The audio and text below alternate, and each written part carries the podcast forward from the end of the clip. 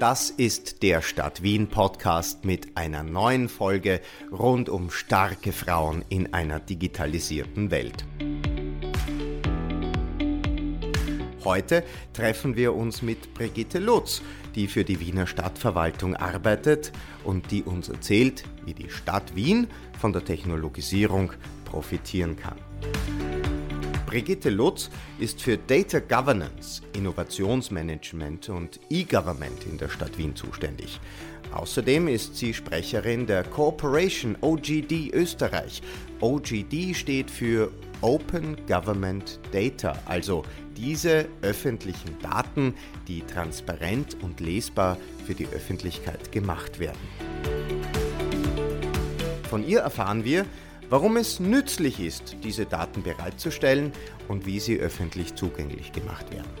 Es folgt ein Gespräch, gestaltet von Patrice Fuchs. Frauen, IT und Open Data. Brigitte Lutz erzählt uns, warum die Stadt Wien für ihre Buchhaltung keine Aktenordner mehr braucht und worin sie besser ist als Google.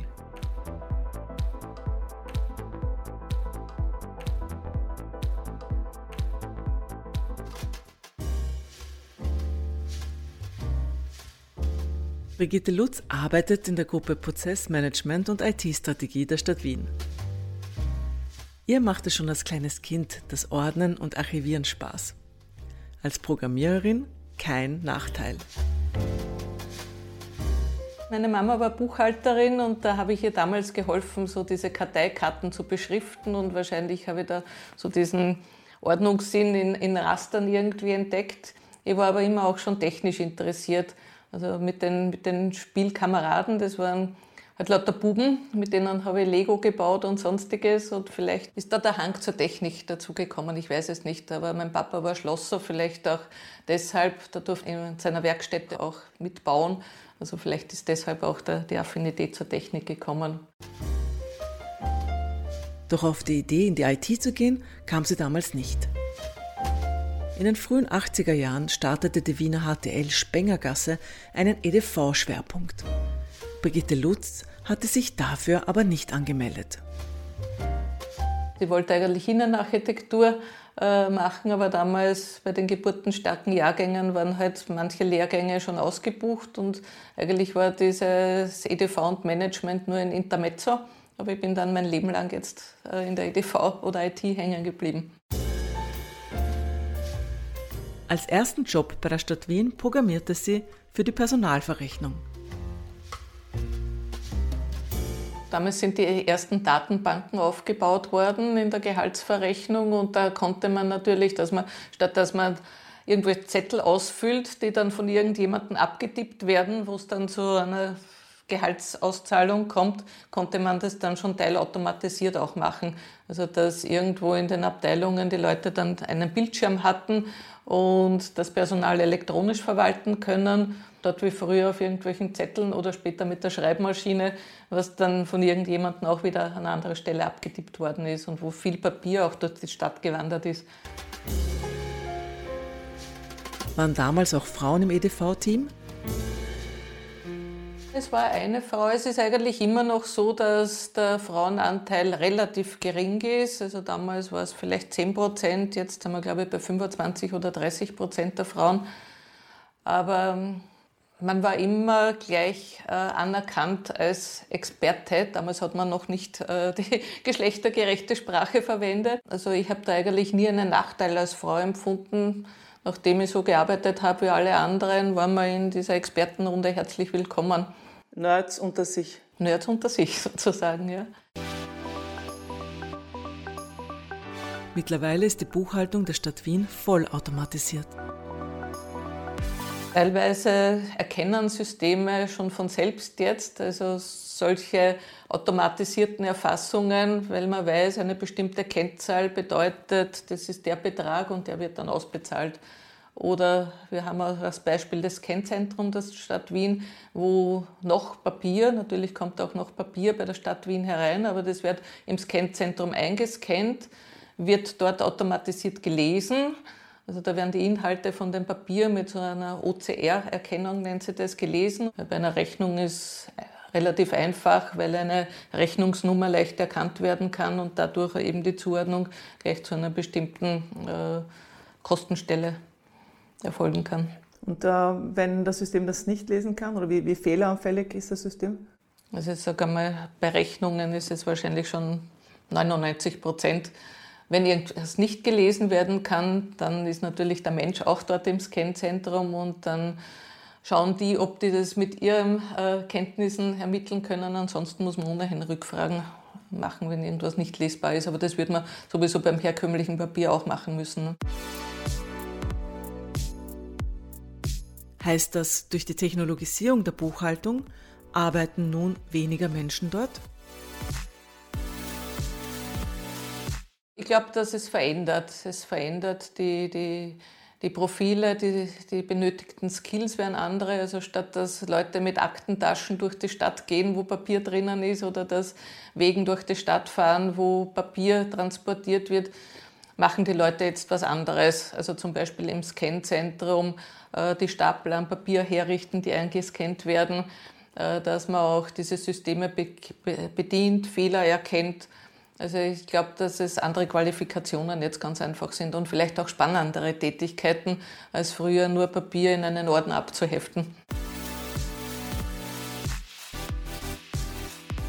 Seit mehreren Jahren arbeitet Brigitte Lutz nun in der strategischen IT-Abteilung der Stadt Wien.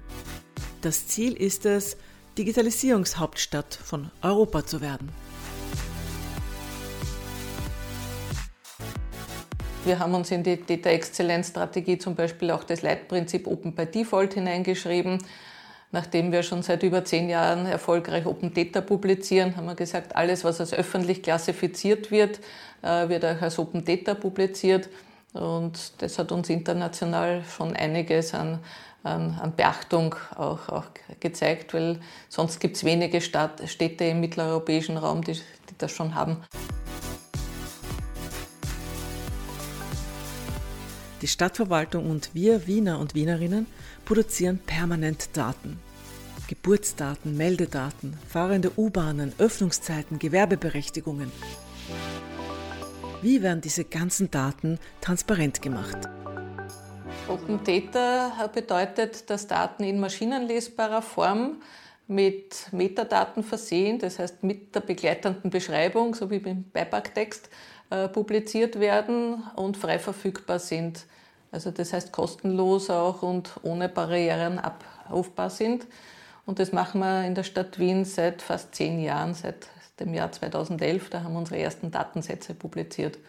Da kann man über Schnittstellen das verbinden mit äh, visualisierten Systemen oder Apps. Oder? Ja, also diese Daten zeichnen sich eben durch die Maschinenlesbarkeit aus. Das heißt, man kann sie für Apps, für irgendwelche Visualisierungen verwenden und kann entweder, wenn es Schnittstellen gibt, also wie bei Echtzeitdaten, dann die Schnittstellen anzapfen quasi und in den Anwendungen verwenden oder wenn es Statistikdaten gibt, einfach die Statistikdaten downloaden und auch für Visualisierungen oder für lustige Apps verwenden.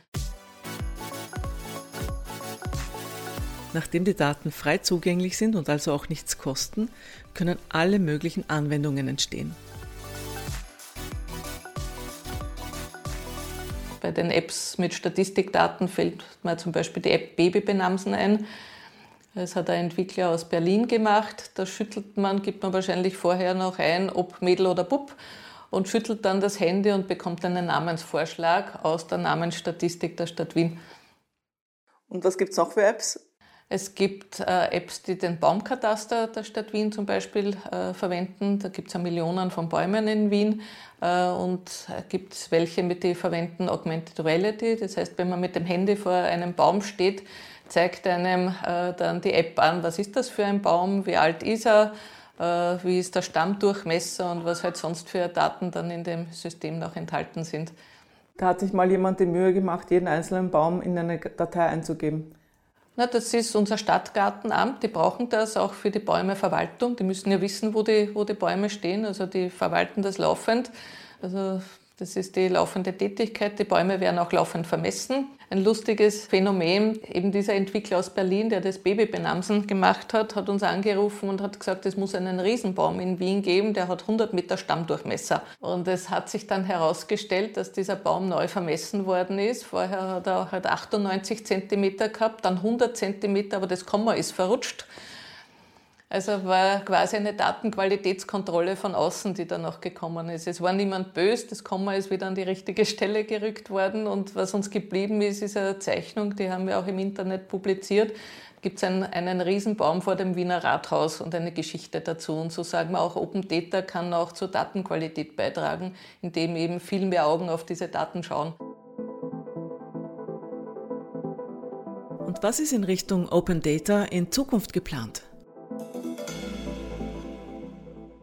Ja, was spannend ist, es hat ja jetzt schon zweimal die, Befahrung der Stadt Wien gegeben mit diesen Autos, mit den Kameras äh, unter dem Titel Wien gibt Raum und diese Daten werden nächstes Jahr wahrscheinlich auch öffentlich publiziert zumindest einmal ein Teil des Bestandes und werden wir mal schauen, was man denn mit den Daten tun kann. Aber diese Daten tragen dazu bei, dass man auch Dinge äh, automatisierter machen kann oder vom Schreibtisch weg. Also wenn zum Beispiel jemand einen Schanigartenantrag stellt, kann man jetzt schauen, mit Hilfe dieser Befahrungsdaten, wenn man das auch alles visualisiert hatte, würde der, der Garten mit den Maßen dorthin passen, wenn man auch messen kann. Also man kann messen, man, wenn der Garten 13 Meter lang und 5 Meter breit ist, wie würde das dann im Stadtbild ausschauen? Und man könnte sich in Zukunft auch Ortsaugenscheine oder Begehungen ersparen, wenn man das wirklich auch gleich am Anfang äh, sehen kann. Oder auch die Bürgerinnen und Bürger schon bei der Eingabe ihrer, ihrer Anliegen schauen können, passt das überhaupt dorthin. Ne? Wien gibt Raum heißt dieses Projekt. Und was ist der Unterschied von Wien gibt Raum zu Google Earth? Dass die Daten im Rechenzentrum der Stadt Wien liegen, mhm. dass besonders auf das Thema Privacy und Datenschutz der Wert gelegt wurde. Das heißt, wir haben die Daten unter unserem Regime und sie sind qualitätsvoll natürlich besser, weil viel mehr Kamerasysteme verwendet wurden wo, und, und die Daten so aufbereitet wurden, dass man wirklich messen kann. Das heißt, man kann messen, ein gewisser, ja, wenn man ein Haus äh, messen möchte, man weiß genau, das ist die Fensterhöhe und sieht das auch genau im Maßstab. Also so genau sind die Google-Daten nicht.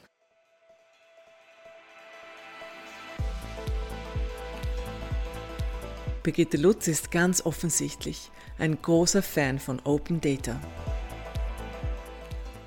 Ich bin überzeugt von Open Data, ja, weil ich eben weiß, was für Nutzen auch schon entstanden ist, eben für die Wirtschaft und Wissenschaft, für die Forschung, für Studierende, die mit den offenen Daten arbeiten können, also lieber mit echten Daten als mit Spieldaten. Und weil wir eben sehen, dass mit den offenen Daten der Stadt schon mehr als 300 Anwendungen entstanden sind, die wir kennen. In der IT-Abteilung der Stadt Wien arbeiten um die 1000 Menschen. Hier passiert Magisches. Trotzdem zieht die Abteilung nicht magisch Frauen an. Ich bin jetzt in manchen äh, Frauennetzwerken, also IT-Frauennetzwerken, wo man natürlich versuchen, auch jungen Frauen dieses spannende Gebiet auch näher zu bringen. Da versucht man schon teilweise in den Schulen also zu sagen, erstens kann man viel besser verdienen, muss man ehrlich sagen, als in anderen äh, Bereichen und es ist schon ein spannendes Aufgabengebiet und es ist nicht so, dass man nur programmieren muss. Also die IT-Aufgaben sind vielfältig. Man hat sehr viel auch mit Menschen zu tun. Man muss ja auch herausfinden, wie sollten eine IT-Lösung später ausschauen, damit die Leute gut damit arbeiten können. Also das sind auch die, die die Anforderungen erheben und die müssen natürlich sehr gut auf die Kundinnen und Kunden eingehen können. Und das ist, glaube ich, eine klassische Aufgabe, was Frauen sehr gut können, weil sie auch sozusagen auch, auch gut zuhören können und sich das vorstellen können, wie könnte man das dann umsetzen. Also es ist nicht alles nur Hardcore-Nerd-Tätigkeit mit dem Programmieren, sondern da gibt es vieles, vieles rundherum. Gerade junge Frauen, die Buchhalterinnen oder Betriebswirtinnen werden wollen, könnten sich genauso überlegen, in die IT zu gehen. Denn diese Welten haben eine große Schnittmenge.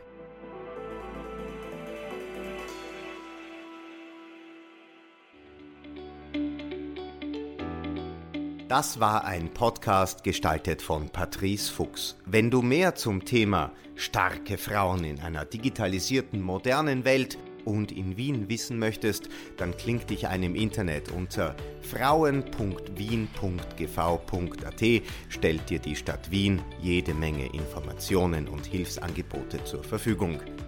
Achte auch auf die anderen Podcasts in dieser Staffel und ich freue mich, wenn du reinhörst. Bis zum nächsten Mal.